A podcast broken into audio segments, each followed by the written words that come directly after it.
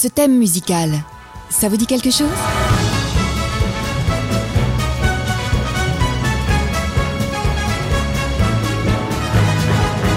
Et oui, bien sûr, il s'agit bien évidemment d'un extrait de la bande originale de La La Land, composée par Justin Hurwitz. En cette période grise d'automne, on vous amène un peu de soleil avec les films musicaux. Je suis Constance et bienvenue dans Mélociné, le podcast consacré aux musiques de films.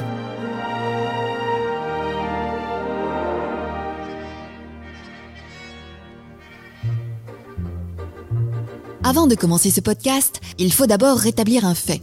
Une comédie musicale, ce n'est pas un film, mais du théâtre. Il s'agit d'un genre qui mêle le chant et la danse sur scène. Vous pouvez en voir dans les shows de Broadway.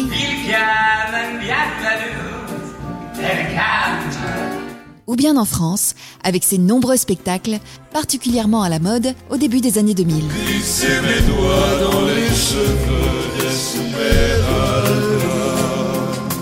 Il s'agit donc d'un art avant tout théâtral, d'où le terme comédie dans comédie musicale.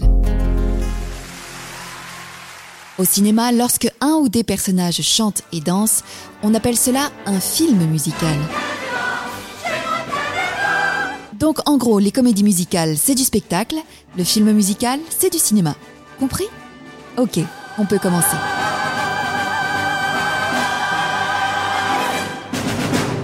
Le film musical est un genre majeur au cinéma puisqu'il correspond à l'arrivée du son sur le grand écran. En effet, Le chanteur de jazz de 1927 est considéré comme le premier film parlant de l'histoire.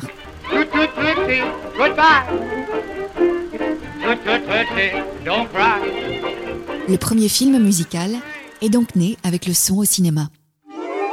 On a souvent le cliché que les films musicaux impliquent des personnages qui passent d'un monde réaliste à un univers onirique où tout devient soudainement possible avec une chanson accompagnée par un orchestre invisible. Euh, rassurez-vous, je ne vais pas chanter. Mais il existe aussi des films musicaux où la musique ne sort pas de nulle part, mais est inclus dans le film. On dit dans ce cas-là que la musique est intradiégétique, c'est-à-dire qui est à l'intérieur de la narration. Pour illustrer cela, on peut penser aux films biographiques de musiciens, comme par exemple Ray, où à chaque fois que l'artiste chante, c'est parce qu'il est sur scène avec instruments de musique et musiciens.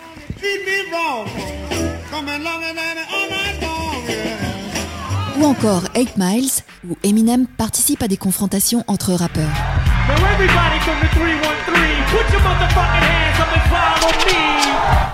Aux États-Unis, on compte deux âges d'or dans les films musicaux. Le premier se déroule entre les années 50 et 80. En gros, de Chantons sous la pluie jusqu'à Blues Brothers.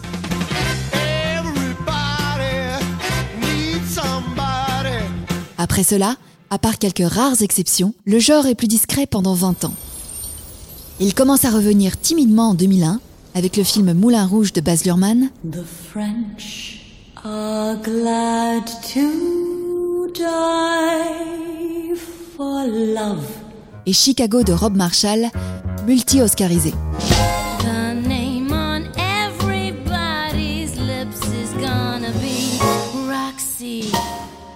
Et c'est finalement le film High School Musical qui relancera définitivement la mode des films musicaux à Hollywood.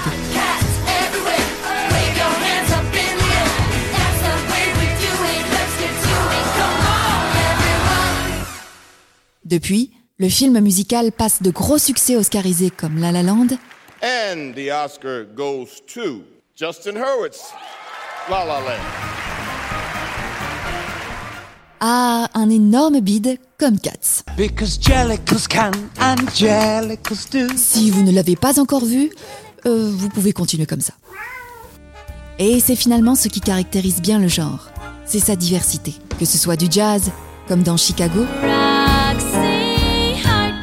du rock comme Tenacious D et le pic du destin, ou même du rap comme dans le film D'où l'on vient,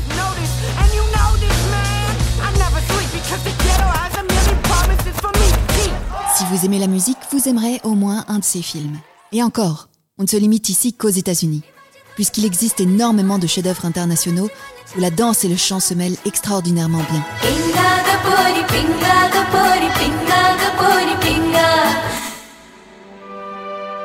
En fin de compte, les films musicaux ont tous un point en commun provoquer l'émotion du spectateur, où la musique et l'image se mettent mutuellement en valeur. Et si le genre est né en même temps que le son au cinéma, alors cela prouve bien que le film musical est avant tout dans l'ADN du 7e art. Si vous avez aimé ce podcast, n'hésitez pas à le partager et retrouvez-moi un lundi sur deux pour un nouvel épisode. Allô Ciné